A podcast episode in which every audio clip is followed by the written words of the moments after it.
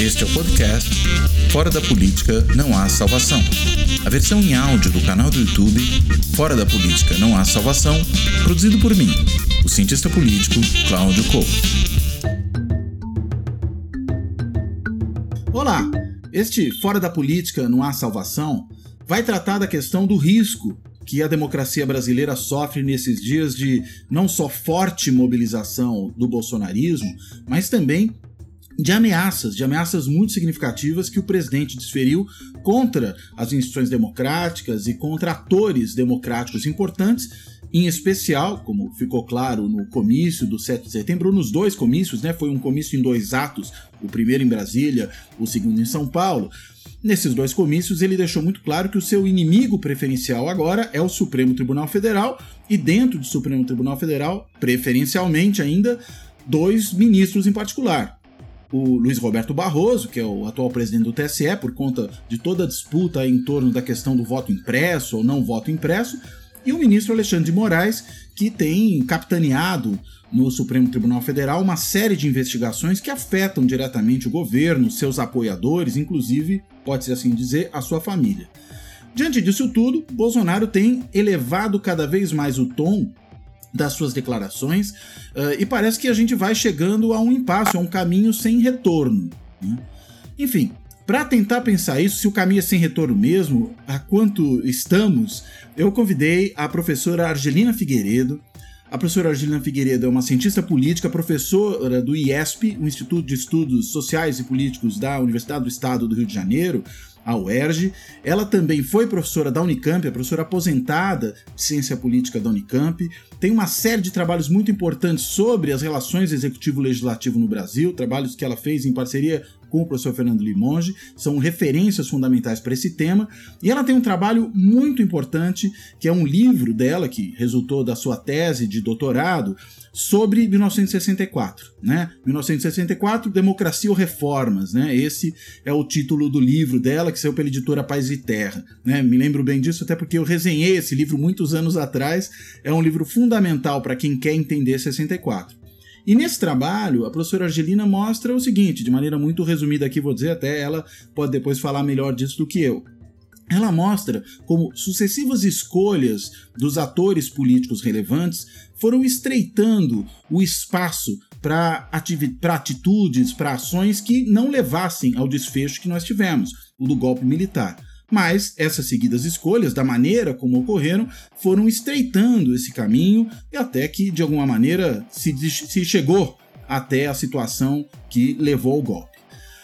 Esse é um cenário uma, e talvez um modelo analítico muito interessante para a gente tentar pensar o que acontece agora. E aí eu começo, primeiro, claro, dando as boas-vindas à Argelina, e em segundo lugar, perguntando a ela: Argelina, é, por acaso, esse, essa forma de agir dos diversos atores que ocorreu em 64, nós estaríamos vendo alguma coisa parecida hoje? Como é que você enxerga isso? Obrigado, bem-vindo. Obrigada eu, Cláudio. Fico muito contente de estar aqui. Sou uma admiradora do seu programa. Bem, eu acho a maneira de eu me aproximar assim, da, de uma análise dos eventos é, continua sendo a mesma que eu fiz para 64, mas eu acho que tem diferenças fundamentais entre esses dois momentos, a atuação dos atores políticos. E eu vou falar, em primeiro lugar, eu acho que é muito importante a gente saber que hoje não temos uma radicalização política. Eu digo isso porque normalmente as pessoas falam em radicalização, polarização. A nossa situação hoje aqui no Brasil é de um presidente na extrema direita, radical, e todo o espectro da esquerda, principalmente, se move para o centro. Não só hoje, como desde a eleição do Lula em 2002 é, reconhecendo a correlação de forças dentro de um sistema é, capitalista, dentro de um sistema democrático, em que o apoio você é, amplia, se você não ampliar, você não vai ter votos necessários. Então, eu acho muito importante ter isso em vista. É, eu vou falar um pouquinho depois sobre os conflitos, quer dizer, a natureza dos conflitos que estavam envolvidos, né? Um outro ator-chave, e que eu acho que tem diferenças, que a gente deve considerar, são os militares, para um golpe. No caso, hoje, é a maioria é, seria um golpe ou não apoiando o Bolsonaro, né? um golpe de Estado. É, na verdade, eu vejo assim, uma diferença fundamental é que no período de 46 64, os militares eles é, promoveram diversas intervenções na política. Só para dar um exemplo, da morte do Getúlio em 54 até a eleição de 56, é, os militares fizeram pressão e conseguir, quer dizer, com essas pressões, eles tiraram três presidentes interinos depois do, do Getúlio. Dois, é, exatamente que eles apoiavam para interferir no processo eleitoral e, eventualmente, é, não aceitar resultados eleitorais e melar as eleições. E o, o terceiro é, foi o que é chamado golpe preventivo, né, de forças legalistas e que na verdade quiser que o objetivo era garantir a vitória do Juscelino, a vitória na posse que estava ameaçada. De qualquer maneira, com objetivos diferentes, é uma grande é, intervenção dos militares e uma constante intervenção em, na política e apoiando ou não grupos políticos, por mais que a retórica e o golpe para garantir a posse do Juscelino tenha sido, é, enfim, favorável, mas ele contou com apoio militar para isso.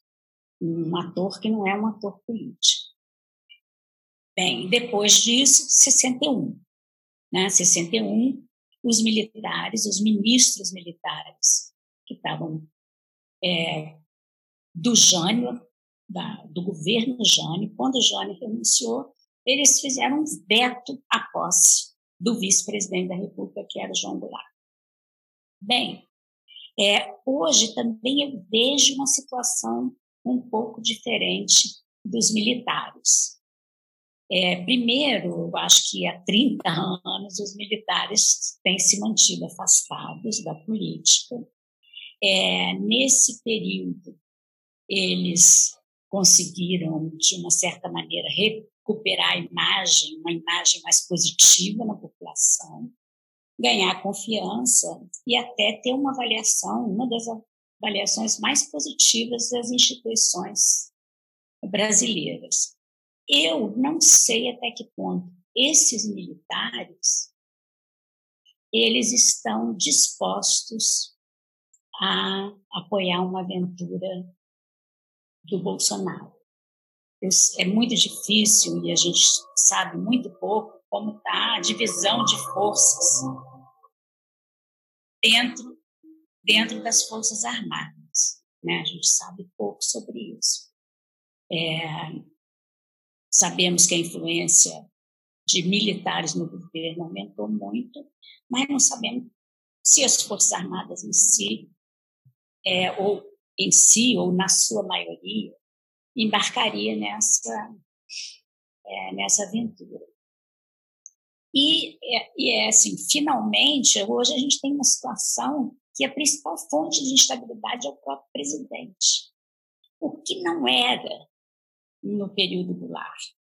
Quer dizer, o Goulart tinha uma carreira política é, e mesmo uma atuação política é consistente desde o período que ele entrou na política. Ele já entrou é, com muito pouco tempo como ministro do Trabalho do, do Getúlio. Ele manteve, ele sempre foi é, filiado ao PTB, um partido trabalhista. No governo Juscelino, ele já foi eleito vice-presidente e atuou é, muito nessa área, eu acho que de maneira até é, bem moderada, é, o que até os, o, gerou uma, uma, uma frase do Abelardo Jurema, que ele falou: o que faltou ao Jango foi um Jango na vice-presidência, porque o Juscelino teve e foi benéfico né, para a estabilidade. Então. Você quer dizer é, alguém que pudesse ser evitado, é isso? O que, que, que é, que evitar? Pudesse, que pudesse evitar conflitos. Hum. É, o que, na verdade, segundo interpretações, quer dizer, aumentou o que é chamado peleguismo, a relação mais próxima do governo, o fisiologismo, enfim. Mas essa, é, o movimento sindical não foi não ficou tolhido por causa disso, até pelo contrário, porque foi se é, é, quer dizer, a, a, política foi se tornando mais leniente com as, com as, é, as restrições da lei trabalhista, né, do código da CLT, em relação à atuação sindical. É, ele teve uma vitória muito expressiva com o, a eleição do Jânio, e aí eu acho que a gente tem que notar, quer dizer, cabe lembrar que naquele período não era chapa presidencial, né? presidente e vice. O vice concorria separadamente do presidente. E o Jango teve uma vitória muito expressiva, ele tinha bastante popularidade. O partido dele, o PTB, estava crescendo, bastante, na verdade, pegando parte dos votos do PSD e a, em, 2000, em 1962, a última eleição no regime democrático, o PTB fez uma, cerca de 30% de cadeiras e acabou ficando com a mesma mesmo percentual do PSD, que era o maior partido, e com mais cadeiras do que a UDN, que era o, outro maior partido, dois partidos conservadores. Né? É, então, você tem é, diferenças de como que os atores vão atuar né, nessa situação. O, a, o Jango tinha um programa de governo. O Bolsonaro não tem um programa de governo. Ele tem uma, enfim, um comportamento que a cada momento é, a gente vê tentativas, né? a todo momento ele está causando problemas, mas ele vem num caminho de ataque às instituições e, e no meu entender, ele tá, ele tem sido está faltando muita ação das diversas instituições políticas, apesar de muita falação. Você tem muito repúdio, muitas notas, discursos inflamados, mas é, não tem muita ação. Então, é, eu, isso eu estou dizendo assim, qual eu acho que, na verdade, desde 2014, as instituições democráticas no Brasil estão sofrendo ataques sérios de políticos, do judiciário, é, enfim, basicamente de políticos e judiciário é, que estão dentro, quer dizer, em diferentes momentos podendo ser contestado com suas ações políticas. Ou, pelo menos, eu acho que no caso do, do STF, especificamente, uma, é, muitas vezes, uma visão consequencialista, em vez de uma visão é, que a justiça tem sobre fatos passados e não sobre efeitos de fatos. Você tem um, um, um enfim, ai meu Deus, estou perdendo a palavra, mas enfim, você tem um arcabouço institucional e que você tem que agir de, de forma, da forma que esse acabou está feito. A gente viu algumas ações do STF que se pautaram por isso, tirando ainda dentro do judiciário o Moro, um juiz específico. É, então, isso é, hoje torna uma reação, eu acho que a reação tem aumentado, no, no caso do STF, mas de forma que, para mim, não responde à gravidade da situação. Porque os discursos que a gente ouviu nesse 7 de setembro, os dois discursos do Bolsonaro, a rigor, eles não acrescentaram muita coisa do que ele já tinha falado. Tudo que ele falou ali, ele já tinha falado, falado antes. Eu tenho a impressão que ele até já chamou o Alexandre de Moraes de canalha.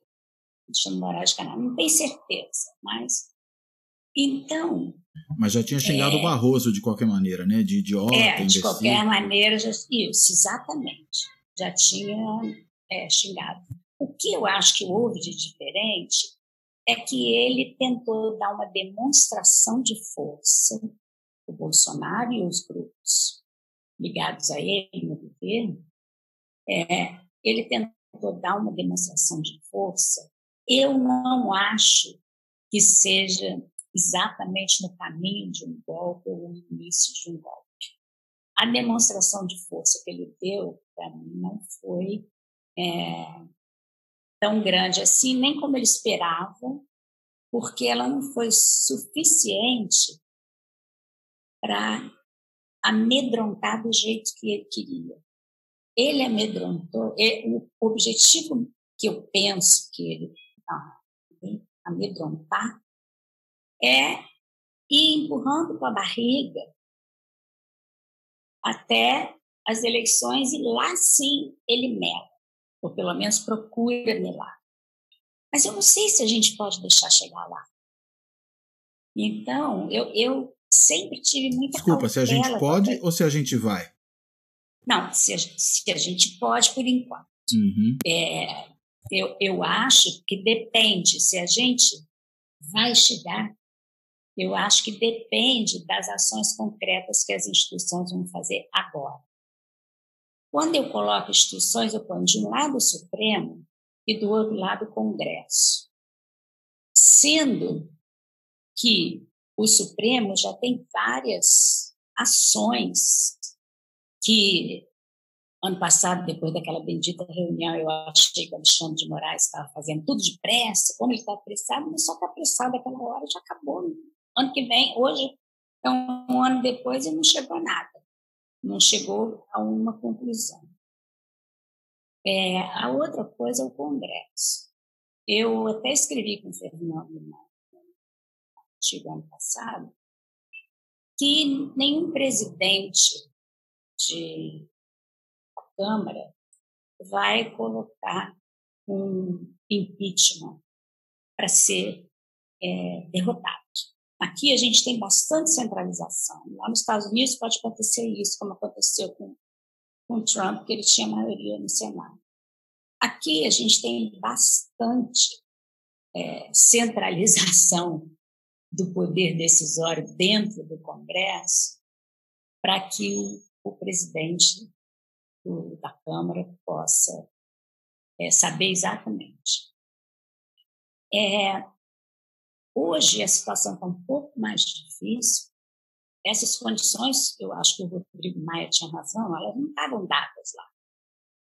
Era um período de compra do, ou de aluguel do Centrão, e não tinha como.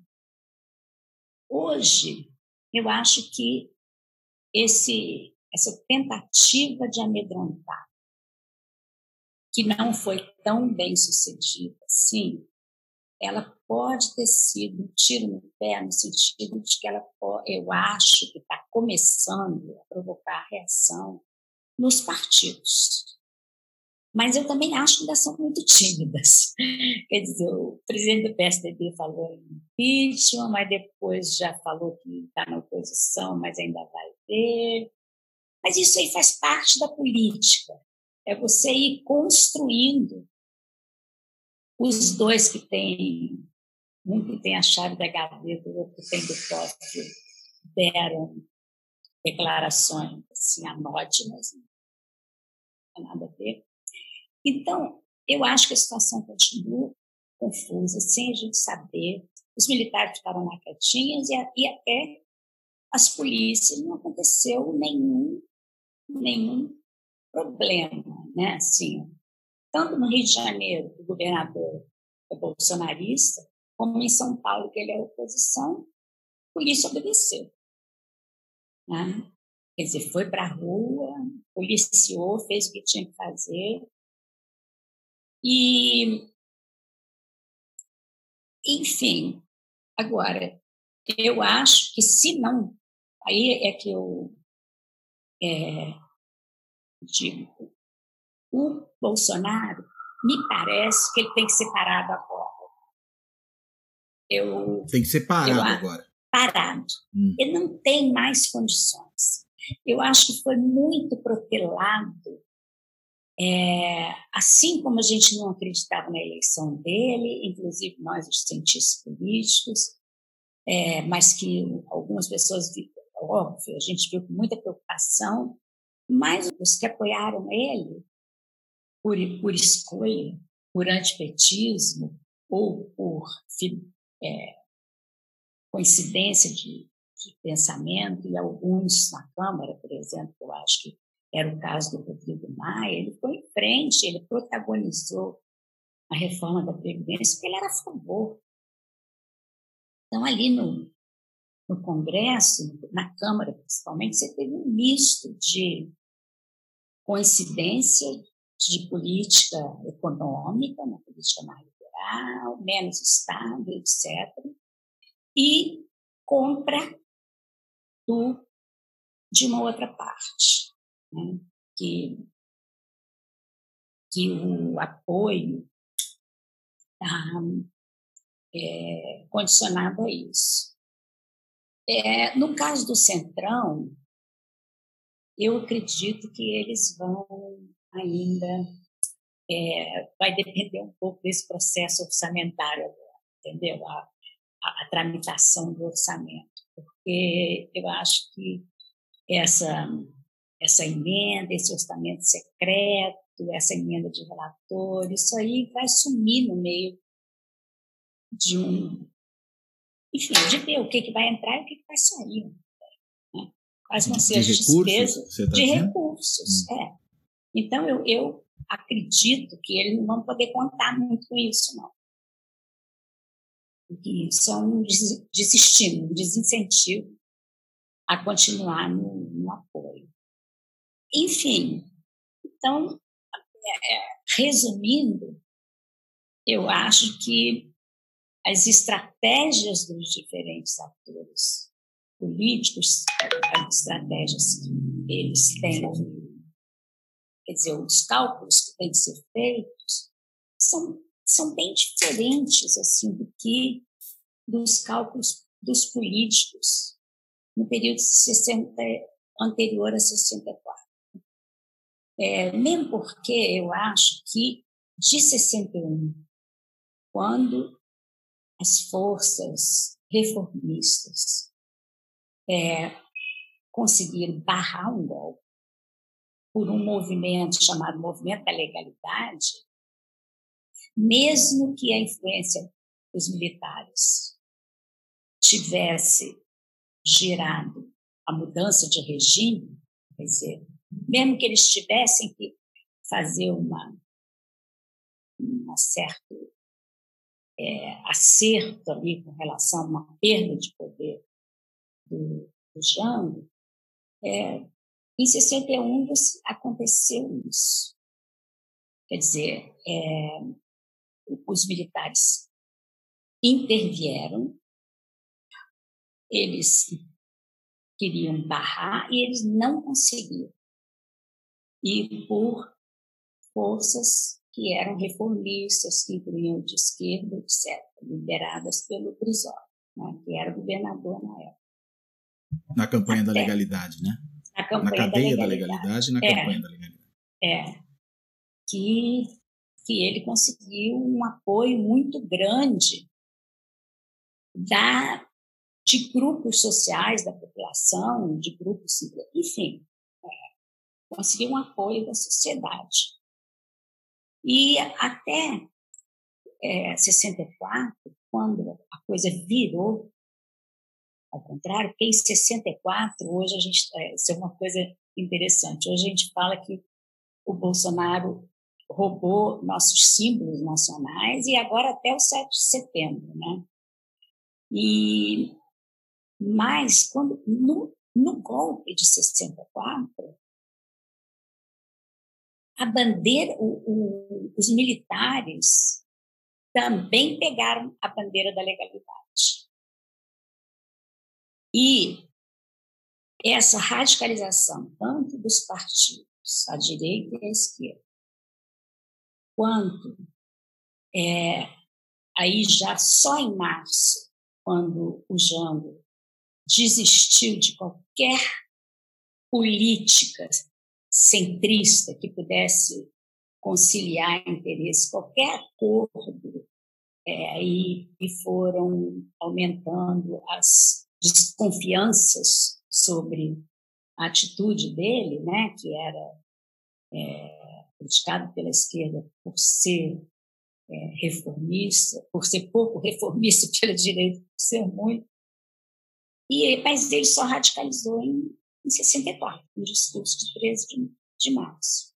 Agora, a organização da, do golpe estava sendo feita, tanto pelos militares como pelos empresários.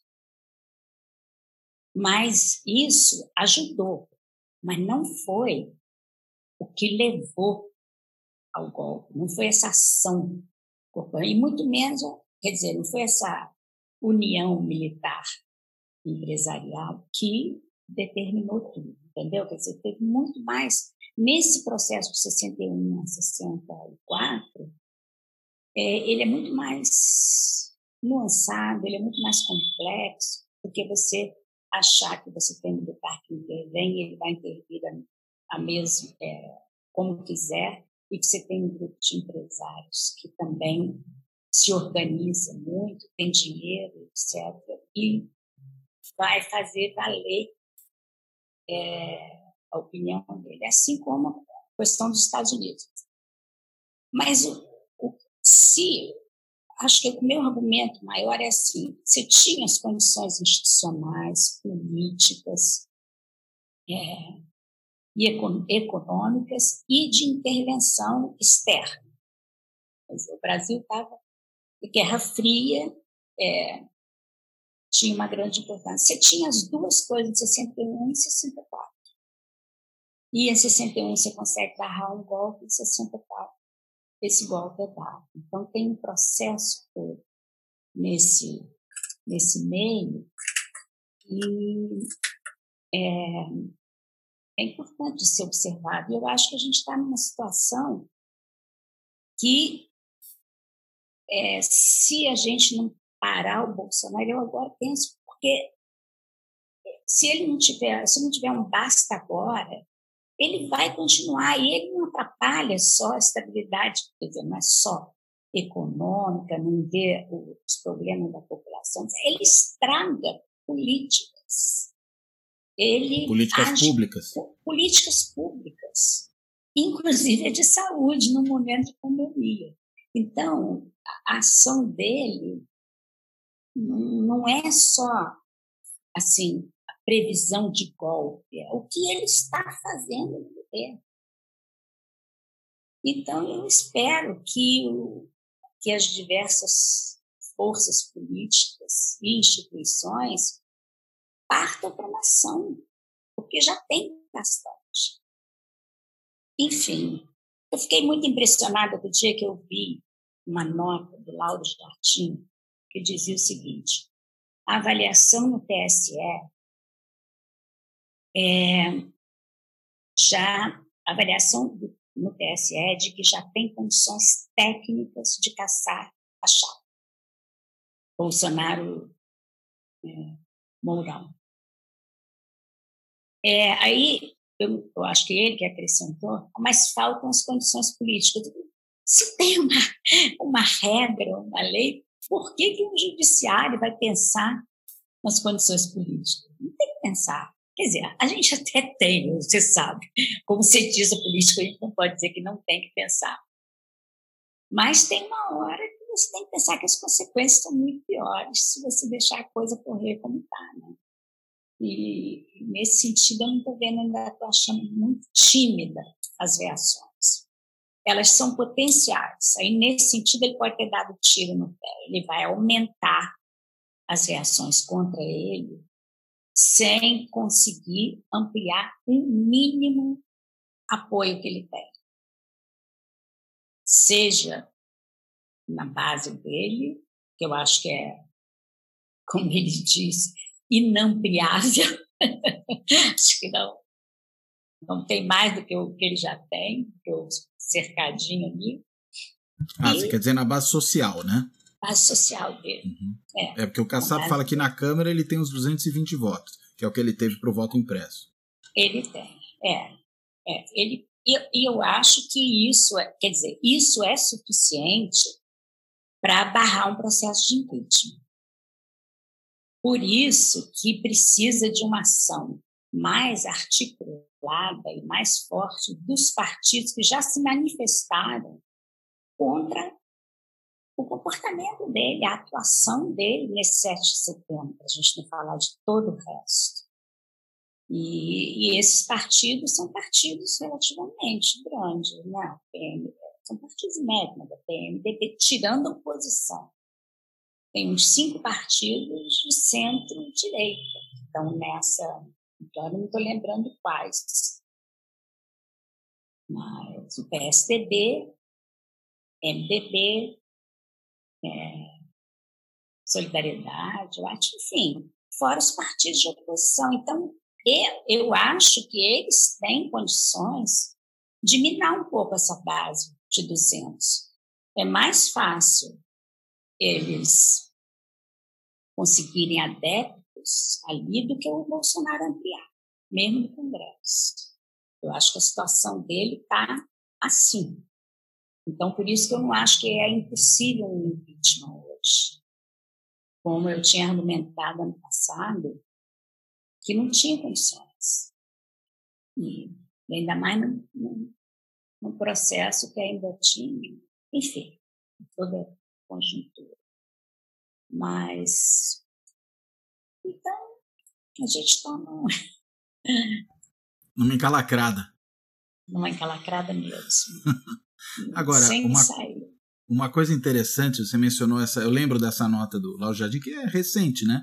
Não é faz recente. muito tempo mesmo que ela, que ela É. saiu.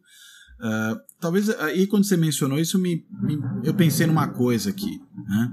Ah, talvez no caso da Dilma sobrassem condições políticas, mesmo faltando condições jurídicas. né?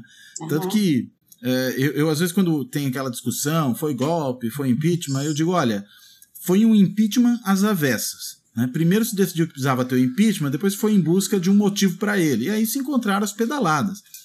Que perto disso tudo que o Bolsonaro faz não é absolutamente nada, né? É irrelevante. Né? Ou seja, ameaçar dar golpe de Estado parece que virou algo menos grave do que uma violação das normas orçamentárias, né? Que no fim das Que, contas. que todo mundo fazia, né? Todos Exato. os governadores faziam, outros presidentes.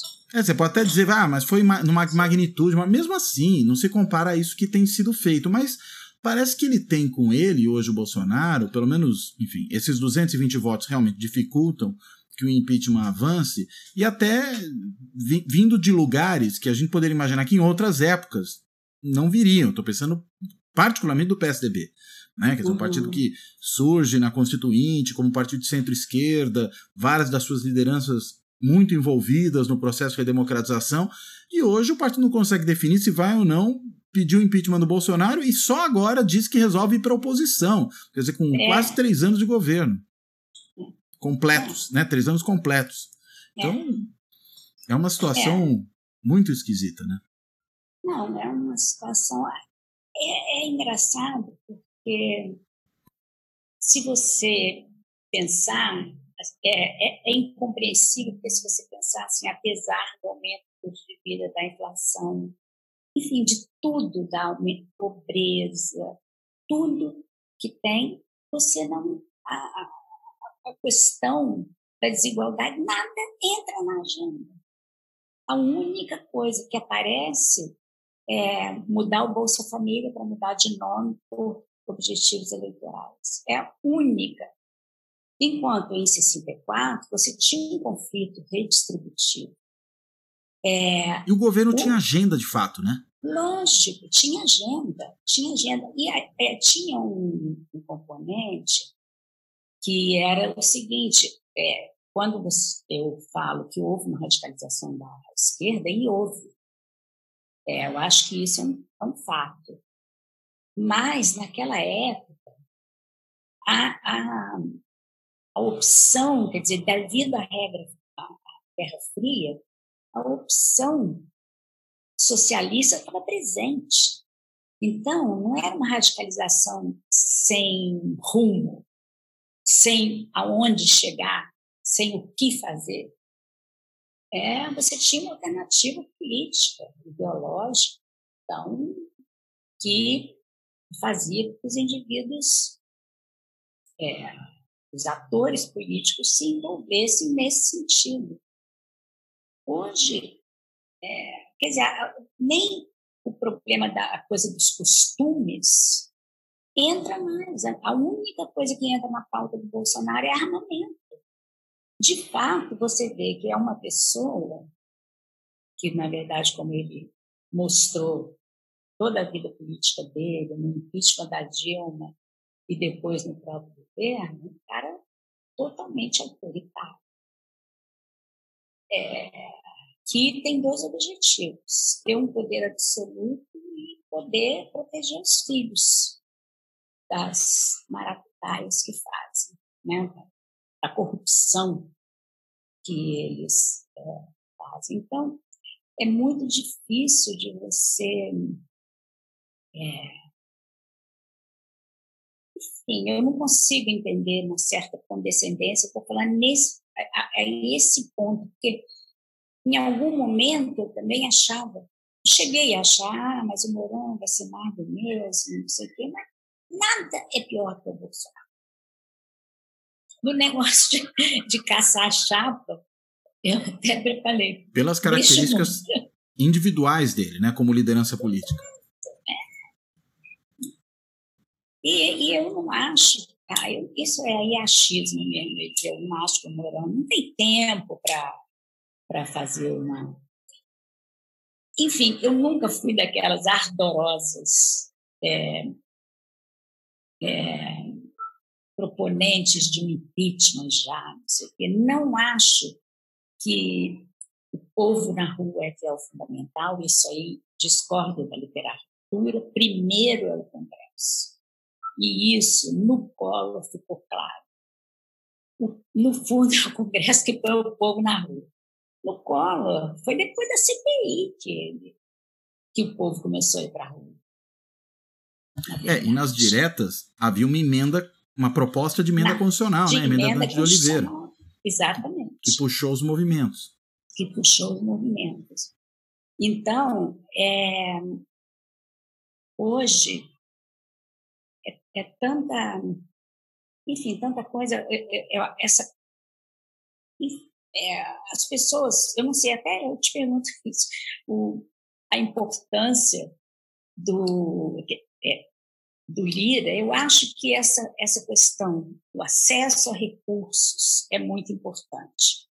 Mas uma hora ela vai ter que ser pesada é, em relação ao que vai significar um apoio parlamentar em termos eleitorais para esses deputados e para o líder principalmente.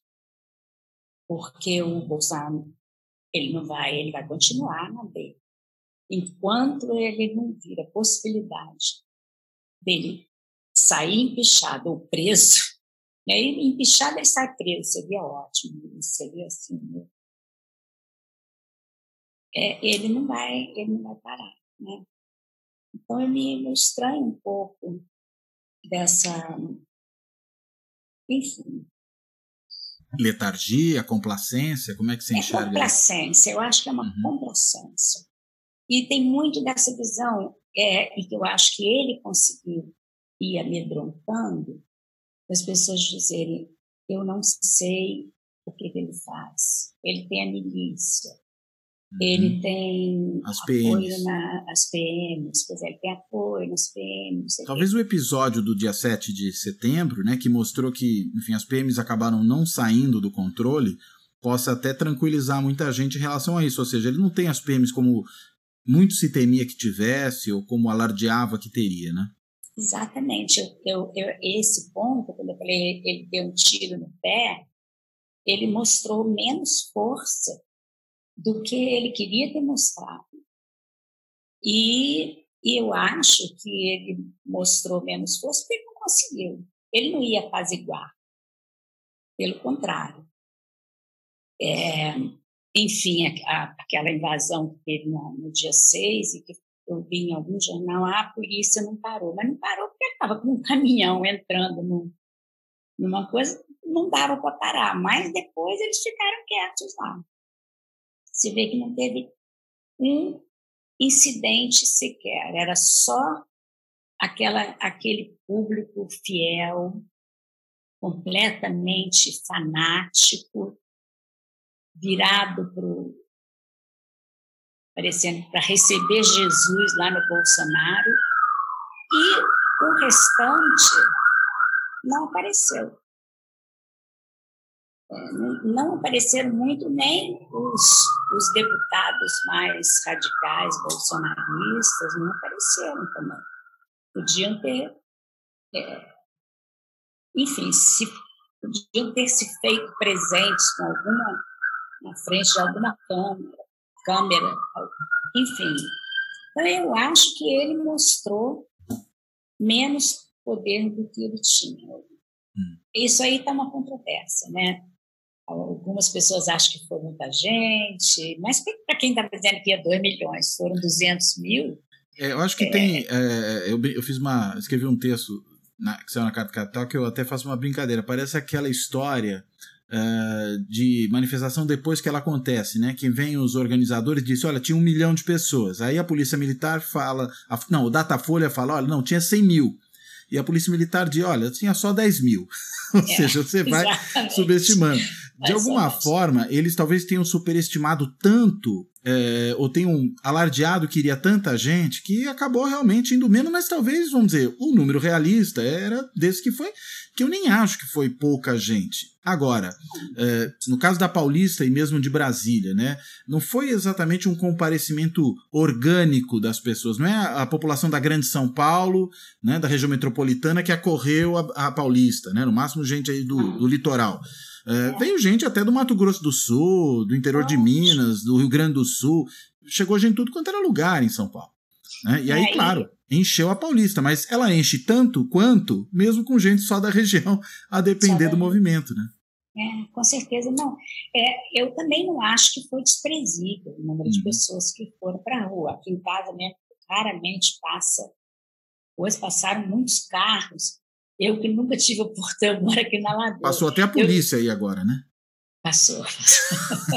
aqui passa sempre também. O... Mas eu tive prazer, sempre que tem é, panelaço, eu nunca pude bater panela aqui, porque não tem ninguém. A lagoa em frente e os moradores não batem panela, ou pelo menos não batiam. Aí, dessa vez, tinha 11 horas, tinha algumas coisas de bater panela, eu ouvi umas batidinhas. Aí eu fui para a janela bater panela, mas eu tinha pelo menos público, porque estava passando muito carro e muito bolsonarista. Então, pelo menos eu pude me manifestar um pouquinho. E contra eles, né? E contra eles, pois é. Agora, uma coisa, Angelina, que você mencionou é que lá em 64 tinha uma preocupação de setores importantes dos militares com a questão da legalidade. Né? É, tem toda aquela discussão né, dos legalistas e não legalistas, Isso. que os legalistas foram puxados na última hora diante da indisciplina nas Forças Armadas, do que teria é. sido de, o general Murici, né, no, no, no, documentário lá do Silvio Tendler, né, ele até diz que é, aquele comício né, do dia 13 de março teria sido um tapa na cara e aí puxou os últimos legalistas para o lado do golpe. Uhum. É, agora, é interessante que, enfim, tanto tinham essa preocupação, pelo menos formal, com a legalidade, que vieram depois apresentar um ato institucional número um que começava dizendo a função disso aqui, né, dessa norma, é dar contornos legais à, à, à revolução, né? Como, uhum. como eles gostavam de é, chamar. chamar. É, e o Bolsonaro, enfim, sem todo essas, toda essa sofisticação, o AI1 certamente foi feito por alguém que tinha lido claramente o Carl Schmitt, né? Ali eu acho que é, ele fala o tempo inteiro da Constituição, das quatro linhas da Constituição, que o ministro age fora da legalidade. Parece que mesmo com toda a sua maluquice, tem aí uma tentativa né, de recorrer a um argumento com base na legalidade. Você né? percebe alguma semelhança entre esses dois cenários também ou não? Sim. É, na verdade, eu, eu é, tenho uma estimativa, eu estava lendo alguma coisa, eu tinha uma estimativa do, do Stepan que 80% é, da, dos militares em 64 eram legalistas. É, eu acho que tem, mas de uma forma assim, certamente eu me lembro do meu livro, falei, os militares roubaram a bandeira da legalidade. Eles não fizeram como o Bolsonaro, uma pessoa assim tão ignorante, incompetente, principalmente em coisas relacionadas à instituição, que ele não sabe nem o que é e o que não é. Aqueles militares sabiam, eles, quer dizer, eles, eles tinham é, o Jango, quando ele foi para o comício de 13 de março, ele falou para a mulher dele: é, Eu estou indo, é, ele falou, eu vou correr todos os riscos, é, mas o que pode me acontecer, o máximo que pode acontecer é ser deposto. E coitado, não foi o máximo que aconteceu, ele foi é, exilado e até para ser enterrado foi difícil, de, né? Então, o negócio. Agora, ele, ele sabia que ele estava fazendo uma. Ele estava tendo uma ação que ia causar é, um risco ao mandato dele. É, eu vejo aquilo do ponto de vista assim, de um presidente, eu nem achei que era uma coisa. É, ele tinha meio que jogado claro, entendeu? Ele não conseguiu, ele era uma, uma pessoa moderada. Ele não era uma pessoa. E ele não radical, conseguiu. Com, extremista. Radical. Ele não conseguiu, com a moderação dele, a, achar uma posição central. Né? E implementar qualquer. Porque eu, a, a reforma agrária, o projeto de reforma agrária que o Jango tinha, era um projeto que seria, era aceitável, na, daria para ser costurado. Mas o projeto do PTB era um projeto que eu até falo, não sei se eu falei isso no livro, mas não, já falei depois. Esse é um projeto que seria, que não seria aprovado em nenhum congresso do mundo, nenhum legislativo. Por quê? Era, era um projeto que não só é, incidia sobre o, os terrenos, é, as terras agrícolas, mas também sobre terras urbanas. Eles, estavam, eles incluíram no projeto é a reforma urbana. E, e, e não, não entravam num acordo sobre, por exemplo, pagar com títulos da dívida pública e ou pagar em dinheiro, que era a questão dos proprietários rurais, que eu não estou dizendo que era razoável, mas, mas eu estou dizendo que um projeto, na verdade, se você for ver assim, na história dos países, reforma agrária de, efetiva só foi feita por meio de guerra ou então por ocupação, algum tipo de ocupação. é muito difícil. Guerra, você está pensando numa guerra civil como a Revolução Mexicana, por exemplo? Guerra civil, isso.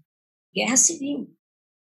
Porque é, é muito difícil. Agora, é, é interessante porque você sabe um mecanismo institucional que impedia o Jango de colocar o projeto dele para ser votado é porque exigia emenda é, constitucional e emenda constitucional só podia ser introduzida pelo legislativo, que aliás eu acho que é uma coisa assim, está de acordo com a doutrina. A Constituição é feita pelo legislativo. E os militares mudaram isso e os governos atuais. A Constituição de 88 manteve. Os governos atuais nos governos atuais, os presidentes podem mandar emenda constitucional, o que facilita muito, porque o presidente consegue agrupar, negociar antes de mandar. E o PTB mandou a dele. O Jango não, não foi o projeto do Jango. E o projeto foi rejeitado, obviamente, como se esperava. Então, não tinha um meio termo. E eu, eu falo isso quando o pessoal aqui quer diminuir partido, diminuir partido.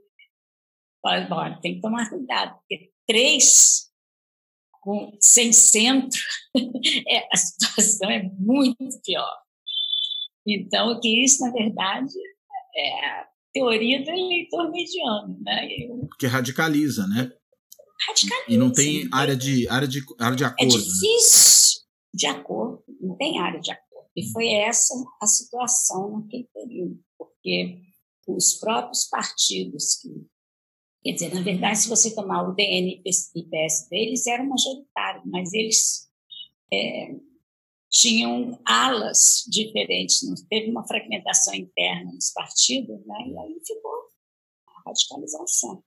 Agora, então, você mencionou né, a questão do vice há um tempo atrás, falando do Jango, né, que o azar do Jango é que não tinha um outro Jango. Foi interessante é. a observação. Uh, e uma coisa que muito tem se discutido agora é que é difícil fazer um impeachment sem um acordo com o vice antes. Né?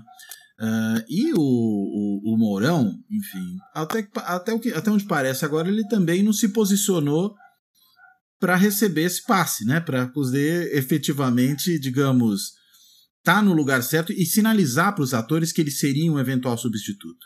Né? Tudo bem que também não dá para sair batendo boom por aí, né? muito alarde, mas uh, ele dá o tempo inteiro declarações muito mais no sentido de que ele, apesar de tudo, é da turma do Bolsonaro e, portanto, não teria nenhum, nenhum incentivo né, para seu afastamento. Não sei se pelo vínculo que ele tem com os militares e a popularidade que o próprio uhum. Bolsonaro tem entre os militares, isso pode ser uma razão, mas o fato é, a gente não tem um vice que está sinalizando que, olha, se precisarem de mim, eu estou a postos. Né?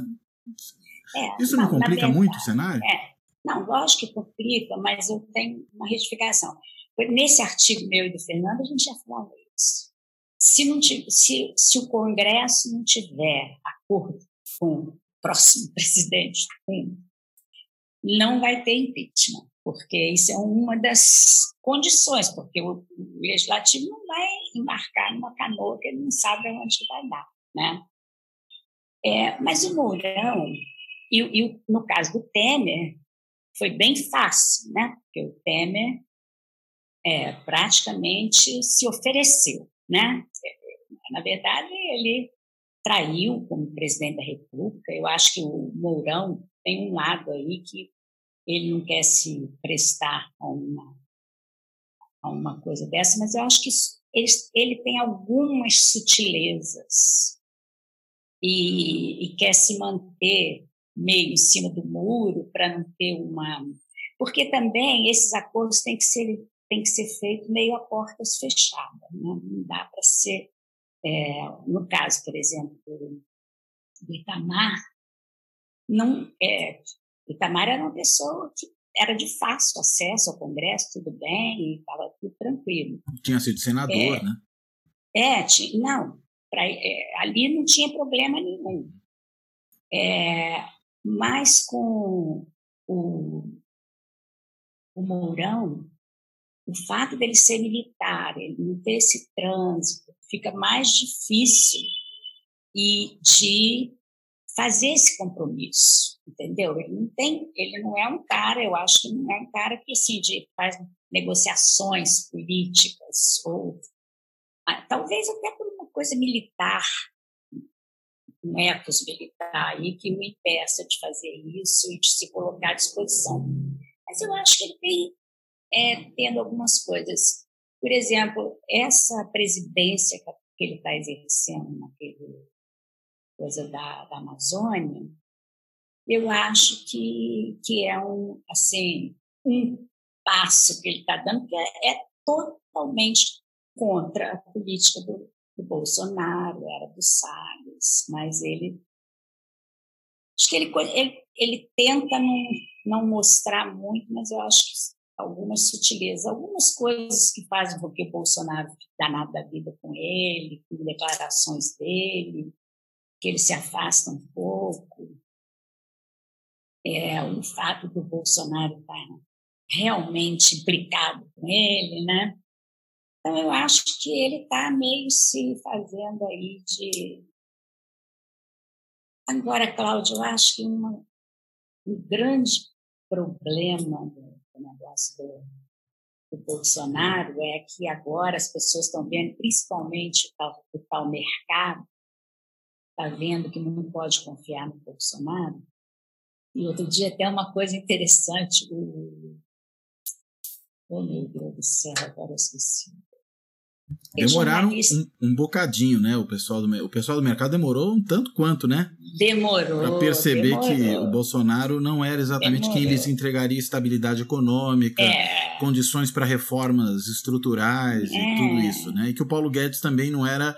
Não. É, nenhuma Brastemp, né? Para a gente usar uma é, imagem. Não era nenhum posto Ipiranga. Também não. É, é, ele, na verdade, é uma propaganda negativa para o posto Ipiranga. Tanto que o posto Ipiranga, brincadeiras à parte, acabou com aquele comercial, né? Aquele do posto ah, Ipiranga. É? Desde o começo do governo Bolsonaro não houve mais essa propaganda. Não houve mais, pois é. Acho que eles querem verdade, evitar a associação. Associação. Mas o. Oh, meu Deus, aquele é, jornalista econômico fala na, na Globo News. O, o Sardenberg?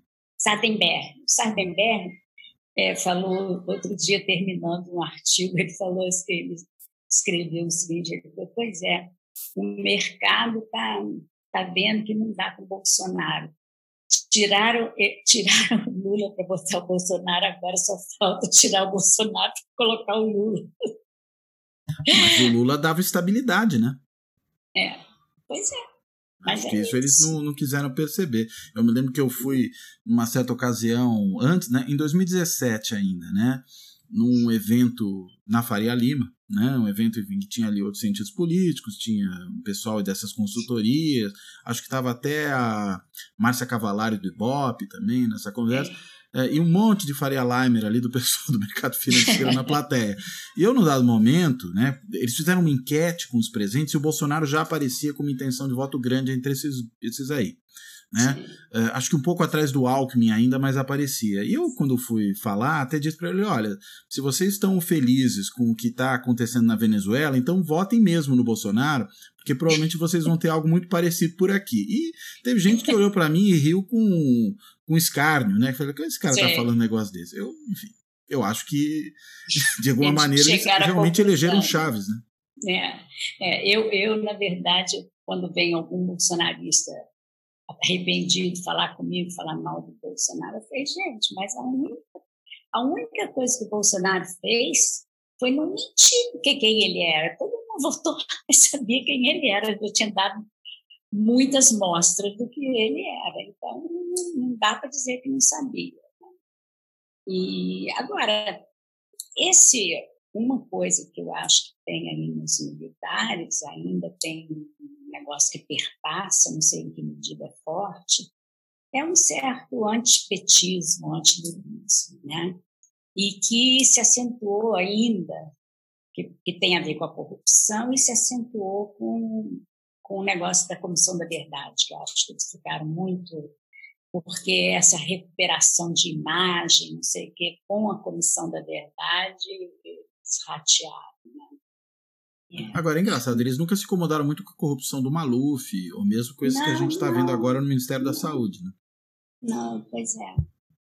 Não. E, na verdade, essa coisa de dizer que militar é, é honesto é um mito, né? Esse é mito.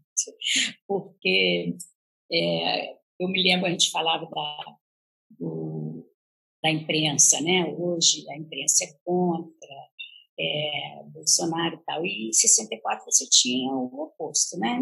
Mesmo o Correio da Manhã, que era um jornal mais de centro, foi ele que pôs o basta, né?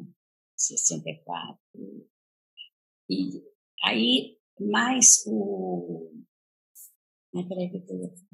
Ah, e uma das coisas que o Estadão batia muito, o Estadão era talvez o mais militante contra o governo do Jango, era que tinha corrupção.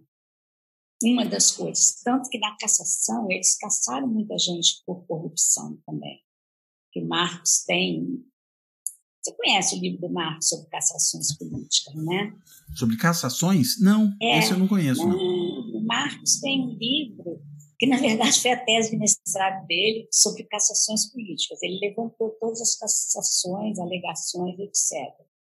E eu fiz um sobre intervenções nos sindicatos, que eu também fui para o Diário Oficial para saber todos os sindicatos, aí depois para para saber também quem, quais os sindicatos que foram, é, características dos sindicatos que sofreram intervenção, enfim. E, e tinha muita cassação por, é, por corrupção. E aí, em mais ou menos em 84, início de final de 83, eu sei que eu já tinha me mudado para São Paulo e estava lendo no Estadão um editorial do Estadão que dizia o seguinte, que a corrupção que tinha naquele momento nos governos militares que eles tinham descoberto, sei lá, é, que perto da corrupção dos militares, Jean, a corrupção no governo Jango era zero. Falava assim, eu estou até procurando esse, eu vou qualquer hora dessa pegar um fazer uma pesquisa no Estadão, assim, todos os para ver se eu acho isso. isso o Estadão talvez é, tenha alguns dos editoriais com mais tendência a arrependimento posterior né, da história do jornalismo, né? Porque é. além de apoiar o golpe de 64, depois foram censurados né, durante tanto é, tempo na, na, ditadura, essa história da corrupção, né, a história da escolha difícil, que eles mencionaram também pois no editorial é. em 2018, a coisa está complicada. Pois é, é, pois é. Ai, peraí, eu ia falar um negócio sobre isso. Que... Da corrupção do Jango e acho que do posicionamento é. dos militares, né, em relação a essa questão da, da corrupção. Que tinha muito a ver com o denismo também, né? Não, com certeza. Hum. Pois é. A mesma coisa. É, agora, outra coisa que eu esqueci de falar, que naquele período é, a direita interpelava muito os, uhum. militares, quer dizer, demandava, bandeiras, né? procurava. É, é, era uma, era uma e era o DM, era uma associação bem estreita entre, entre os dois, né? Ai, que...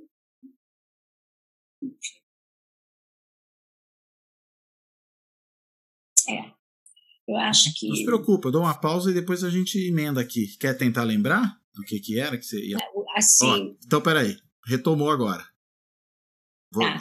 Não, o fato de que muitas... É muitos dos atores naquele momento, de 64, bem Márcio, primeiro, eles não é, viam a, o golpe tão rápido. Segundo, eles não achavam que a permanência dos militares ia ser grande. É, então, você mencionou alguém que não estava esperando alguma coisa, mas, por exemplo, Lacerda nunca poderia esperar se caçado. Juscelino, muito menos. Então, Ademar, né? Ademar de Barros. Ele, mas o Lacerda, principalmente, que era um, um golpista mor, em termos, entre, dentre os políticos, é, e que chamava os militares o tempo inteiro. Então, essa essa associação entre os dois grupos era, era tão estreita, o BN militares, que é como se eles não esperassem que os militares fossem se tornar independentes, assim, num certo sentido, né?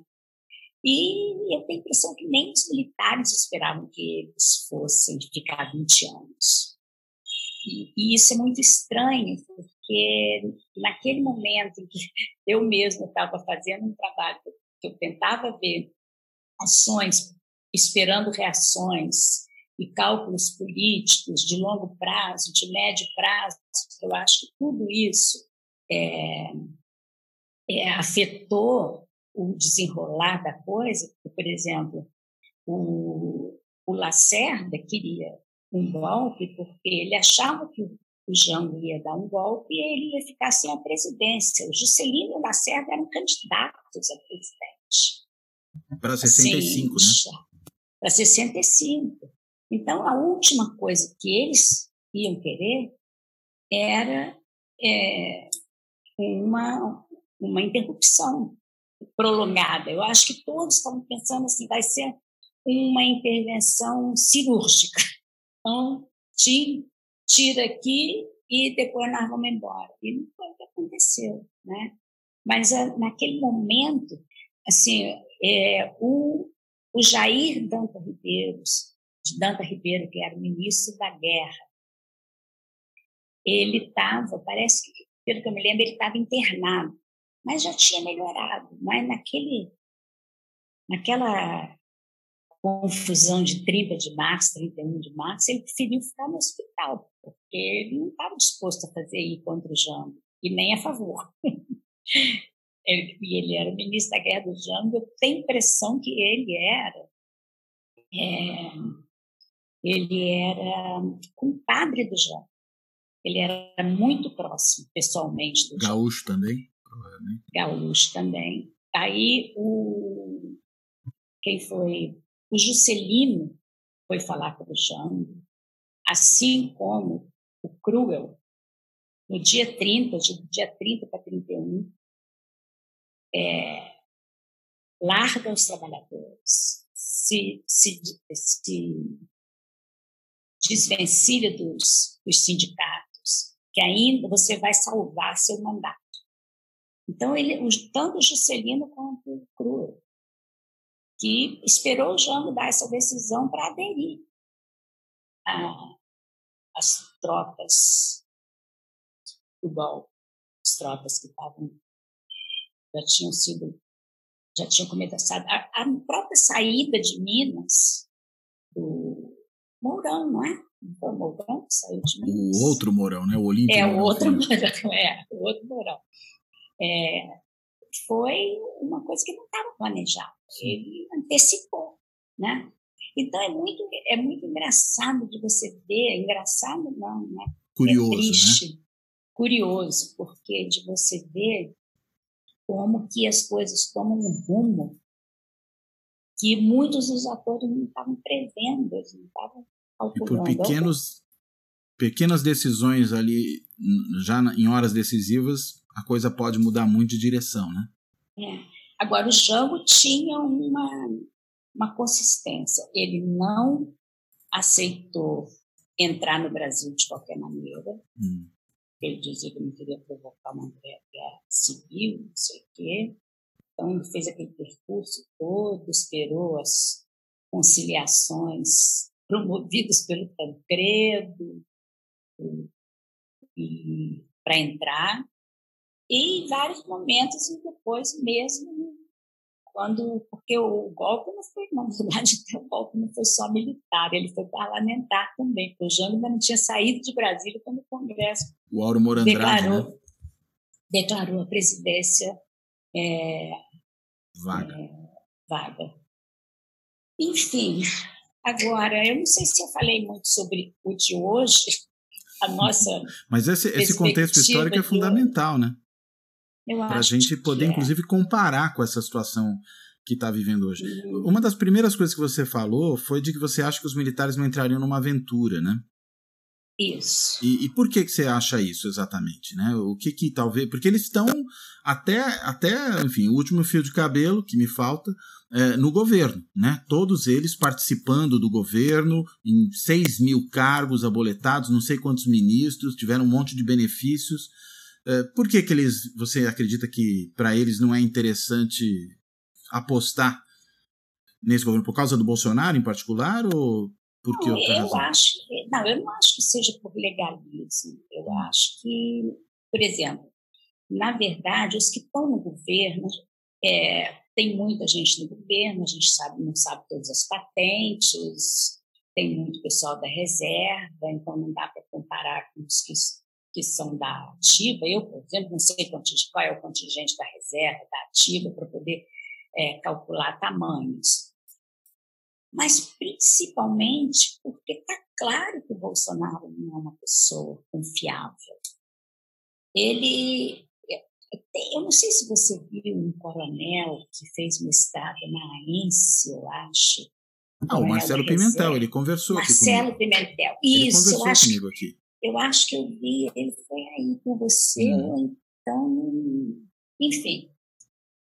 Ele acha o contrário, que os militares que estão, que o que o Bolsonaro, Bolsonaro é um, tipo um joguete, um instrumento dos militares. Eu, eu achei, eu achei muito, ele argumenta muito bem, ele fala tudo muito bem, mas eu achei muito pouco fundamentada. Ele, ele não achei que achei meio conspiratório, mas de qualquer maneira eu acho que é o contrário.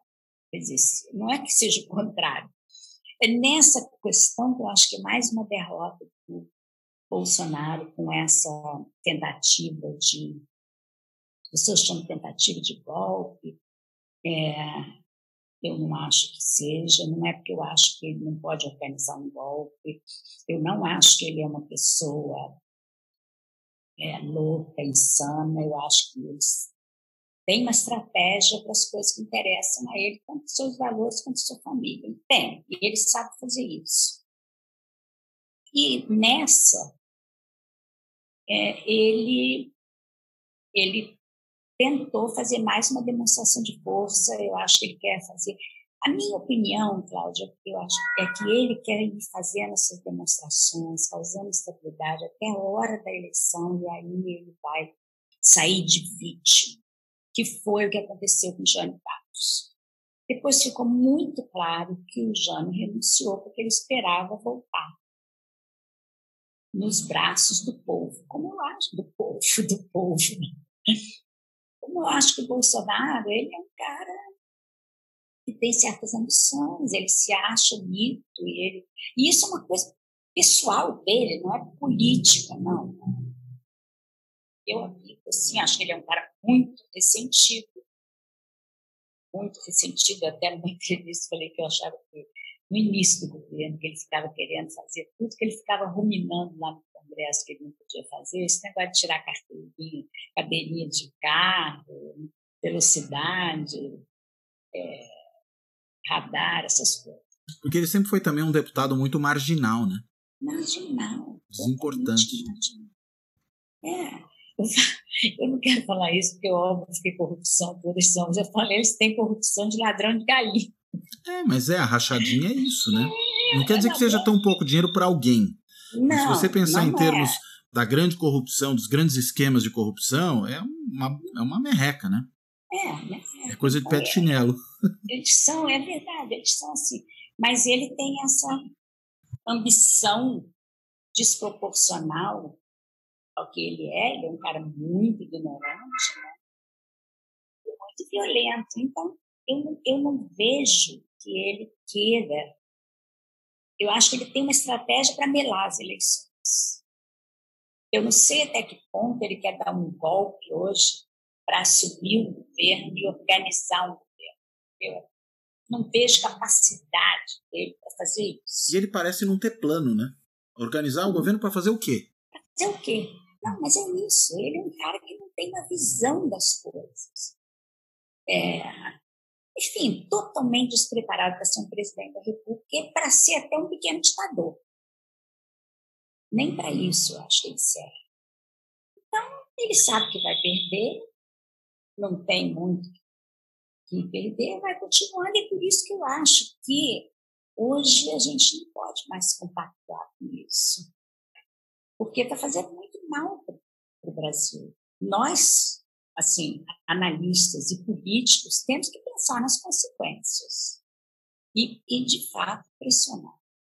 É, eu vi uma entrevista do Kassab que ele diz o seguinte: ficar 16 meses com esse homem é muito complicado, né? Porque ele causa confusão o tempo inteiro, né? E digamos, e, e, a coisa foi piorando, né? Quanto mais, então a gente vive uma situação meio dilemática, né? Por um lado, talvez esteja muito perto da eleição por impeachment, mas por outro, está muito longe do fim do mandato para conviver com esse presidente. Conviver com ele. Né? É, uma, é uma situação muito difícil. E, e mais, né? se o plano dele for realmente melar a eleição 2022, é melhor que ele não concorra em 2022. Mas é para isso, o impeachment seria o caminho melhor, porque uma cassação da chapa pelo TSE primeiro joga tudo de novo no colo do judiciário, né? Ou seja, você tem de novo o, o judiciário, digamos, interferindo demais. Vamos falar que é tapetão, que ele foi retirado é, na base da mão, da mão grande, né, com artimanha jurídica. Não que ele também não tenha sido beneficiado por algo que possa também ser lido assim. Basta pensar uhum. em quem não concorreu em 2018. Mas é, até aí a narrativa ele vai, ele vai fazer, caso seja eliminado, enquanto que o impeachment, de qualquer forma, é uma votação no Congresso. Né?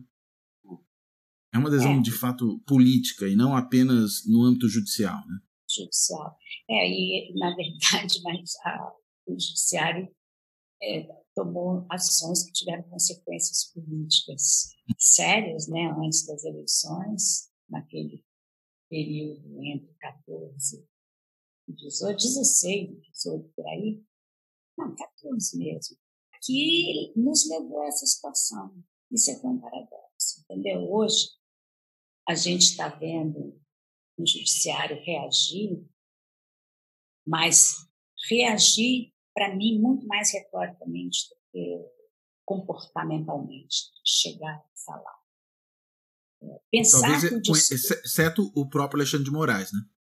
Não, exceto ele próprio. Mas mesmo assim, quando eu achava que ele estava andando depressa lá no ano passado, aquele negócio lá da, da interferência na Polícia Federal acabou, saiu da pauta.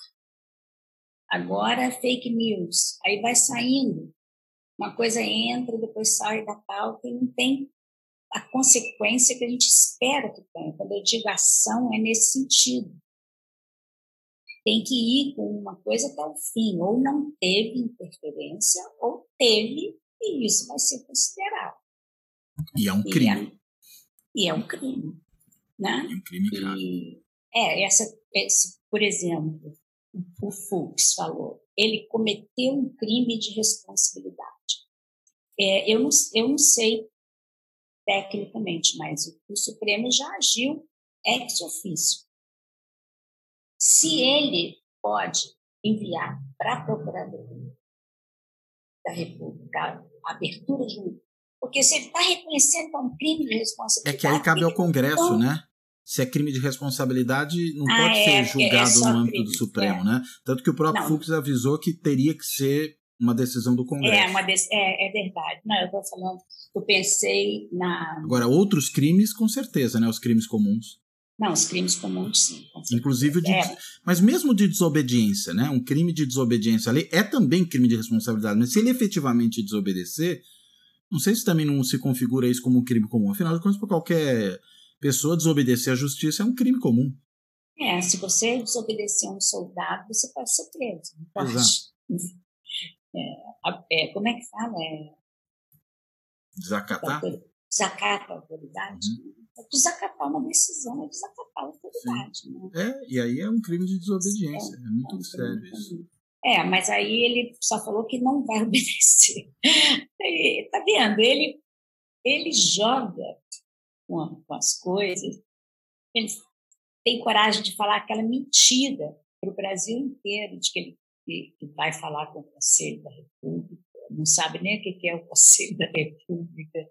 Enfim, muito difícil a situação que a gente está vivendo. Eu não acho que a gente possa fazer um, assim, um prognóstico muito certo, não, entendeu? Hum, Vai ser mais fácil fazer esse prognóstico depois, né? Sim, esse aí. Esse aí vai ser. Não, mas a gente tem que arriscar um pouquinho, né, Cláudio? Não, não, sem dúvida nenhuma. Até é. para a gente saber onde a gente está entrando, né? Está entrando, exato. exato. Agora, que ele está tornando difícil uhum. e que as diversas reações estão tornando difíceis, mas, por exemplo, para mim, uma coisa é um rumo certo. Uhum. É pressionar os partidos, pressionar o Congresso. Uhum. É, e é para isso que eu estou torcendo. E esses partidos, de fato, sigam nessa via de discutir o processo de impeachment. Eles é, eu, acho que, eu acho que quem pode pressionar muito, não sei se tem interesse em fazer isso, são os governadores do Estado, né? Que até agora, que foram muito atacados pelo Bolsonaro, é. mas é, até o Dória disse recentemente que é, o Bolsonaro precisa ser impedido, eu fico pensando, se houvesse um pedido de impeachment com governadores como signatários, governadores de vários partidos, isso teria um peso muito diferente do que tem os outros pedidos de impeachment, né? E aí você tem real pressão, inclusive porque na eleição de 2022, o, a arena estadual em que o governador é um ator importante pesa para os deputados. Eles estão fazendo esse cálculo. Hum, é. Eu acho que teria que talvez coordenar com os governadores, uhum. né, com os partidos, diferentes partidos. Mesmo assim, porque nesse caso você consegue diferentes partidos, ações de diferentes partidos e com papel do governo. Enfim, o caminho é esse, a gente está isso, não tem como. E as pessoas às vezes falam, ah, o único ator que está é, é, assim, meio que o judiciário está fazendo o que precisa fazer, é o Congresso que não faz. Assim, o Congresso é o é, ele está fazendo o papel dele. Ele pode estar errado, você pode dizer que ele está comprando do centrão, ele tá, mas ele tem aí uma relação. O Congresso não vai fazer impeachment, não vai tomar a ação que ele pode fazer se ele apoia.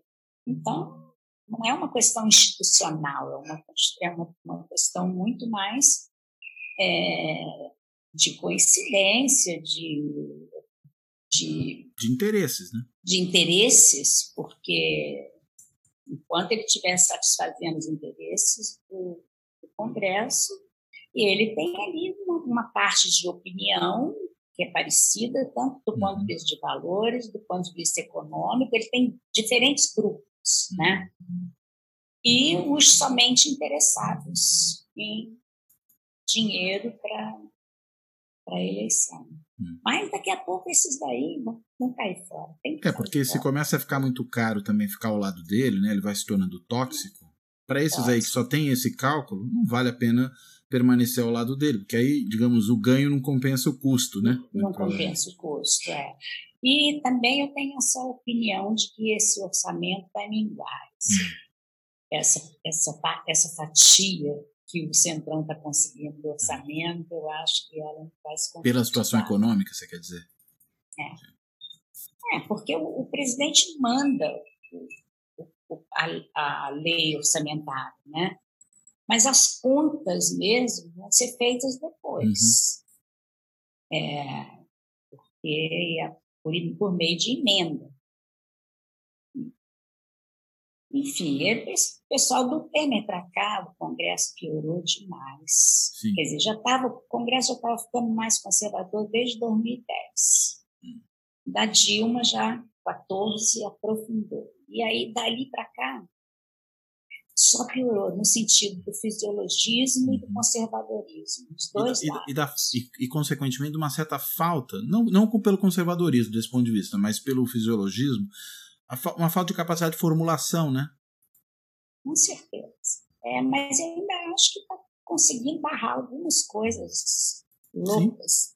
desse governo. E aí o Senado está fazendo um papel é, mais importante, né? Importante Agora, a Câmara vai, vamos ter que esperar. Ver como é que vai sair. Tá ótimo. Angelina, muito obrigado pela conversa. Né? Acho que foi, enfim, a gente ainda não sabe, né? Como, como eu brinquei com você, né? O prognóstico a gente deixa para fazer depois que as coisas acontecerem, fica mais fácil. Mas acho que a gente já está um pouco mais orientado, né? No meio é. desse tiroteio. Uh, eu te passo a palavra aí para você fazer a sua amarração final, por favor. É, eu acho que essa nossa conclusão não tem muita amarração. Uhum. Os fios estão soltos. A gente vai ter. Os fios estão muito soltos, mas eu acho que talvez a gente possa só torcer para ver se a gente é, consegue uma saída um pouco, um pouco melhor, um pouco mais promissora do que a gente está vendo, que não é nada muito bom não, por enquanto. Então, tá muito... Eu também te agradeço muito, foi um prazer conversar com você, viu, Cláudio? Tá ótimo, eu que te agradeço, Argelina. Bem, então, com essas palavras finais, Argelina, eu vou fechando por aqui. Quero, como sempre faço, agradecer a quem assiste no canal do YouTube, a quem ouve nos podcasts. Lembrando mais uma vez que agora tem um blog do Fora da Política Não Há Salvação no site da Carta Capital. Toda semana, pelo menos um texto aparece por lá. E dito tudo isso, eu me despeço. Até a próxima.